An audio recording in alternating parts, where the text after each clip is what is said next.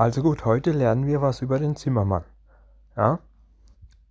Also, ein Zimmerer oder Zimmermann ist ein Beruf des Holzbaugewerbes. Früher bildeten sich oft talentierte Zimmermeister, wie auch Maurer, Steinmetze und Stuckateure, selten auch als anderen Berufen wie Maler, zum Baumeister weiter. Dazu gab es bis in die Neuzeit die Baugewerksschulen, Vorläufer der Fachhochschulen. Der Begriff hat sich ebenso wie Zimmer aus mittelhochdeutsch Zimber und althochdeutsch Zimbar, was Bauholz und davon abgeleitet Bau bedeutet, gebildet. Die ursprüngliche Bedeutung Bauholz (germanisch timbra) ist zum Beispiel in Englisch timber und Schwedisch timmer erhalten geblieben. Als Voraussetzungen sollte ein Zimmerer Fähigkeiten wie handwerkliches Geschick, räumliches Vorstellungsvermögen und technisches Verständnis mitbringen Zimmerer arbeiten fast ausschließlich gemeinsam. Hohe Teamfähigkeit ist notwendig, aber auch hohe Eigenverantwortung. Zimmererarbeit ist körperliche Schwerarbeit. Das Arbeitsumfeld umfasst den Umgang mit schweren Baustoffen und mit Maschinen und die Außenarbeit und Wetterausgesetztheit sowie Höhenarbeit und insgesamt wie die meisten Bauberufe Schmutzbelastung, Staubbelastung, Lärmbelastung und erhöhte Verletzungsgefahr. Darum sollten robuste Gesundheit und körperliche Belastbarkeit Körperkraft und Beweglichkeit, Schwindelfreiheit und Trittsicherheit vorhanden sein. Wow, ist das krass. So, und jetzt kommen wir zu der Information, ähm, welches wir, welches eben da dieser eine Typ da gemacht hat, als wir mit der Kollegin in der Kneipe waren. Also einfach den Podcast vorher anhören. Dieses nennt sich Wanderschaft oder Walz. Die Zimmerleute sind im heutigen Bauhandwerk eine der wenigen Berufsgruppen, die regional noch sehr viel Wert auf ihre Tradition legen, insbesondere auf die Wanderjahre, auch Walz genannt.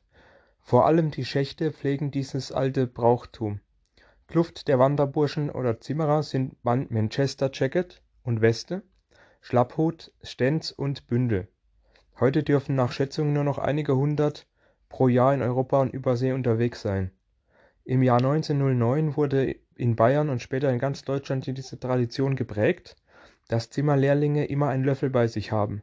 Ein ehrwürdiger Zimmerer, der seine Fähigkeiten unter Beweis gestellt hat, hat nach vollendeter Arbeit in jedem Wirtshaus Anspruch auf eine warme Suppe. Getragen wird der Löffel in einer Gürtellasche, vorn an seiner Arbeitshose.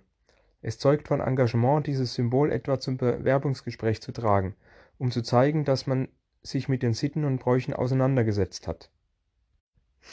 Der Begriff Wanderjahre, auch Wanderschaft, Walz, Tippelei, Gesellenwanderung genannt, bezeichnet die Zeit der Wanderschaft zünftiger Gesellen nach dem Abschluss ihrer Lehrzeit oder Freisprechung genannt.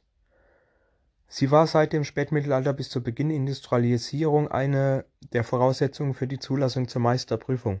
Die Gesellen sollten vor allem neue Arbeitspraktiken, fremde Orte, Regionen und Länder kennenlernen sowie Lebenserfahrung sammeln ein Handwerker, der sich auf dieser traditionellen Wanderschaft befindet, wird als Fremdgeschriebener oder Fremder bezeichnet.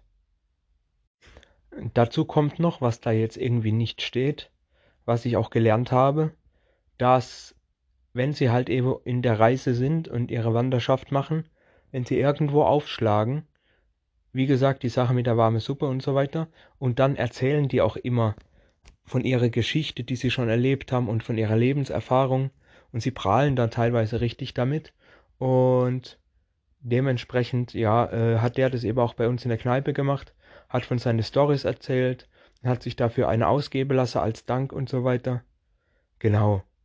Das ist alles Teil dieser Prozedur und so. Ja. Alles weitere äh, könnt ihr dann in einem Wikipedia-Artikel nachlesen. Wieder mal Quelle Wikipedia, weil da steht einfach alles drin. Somit wäre dann dieser Artikel auch beendet.